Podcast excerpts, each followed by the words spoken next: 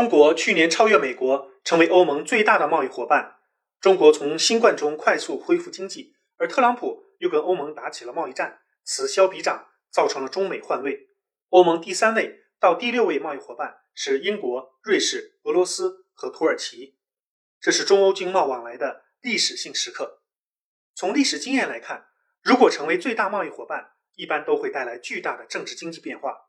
在二零一七年，中国超过日本。成为菲律宾第一大贸易伙伴。当年新总统杜特尔特上台，开始退出南海争端，同中国发展经济合作。目前，中国是全球一百二十四个国家地区的最大贸易伙伴，美国是七十六个。而十年前，中美的数字大概刚好颠倒过来。如今，欧盟也成为中国的第一大贸易伙伴，经贸问题可能成为压舱石，中欧的政治经济合作可能迎来巨变。欢迎大家关注卢晓夫看欧洲，谢谢。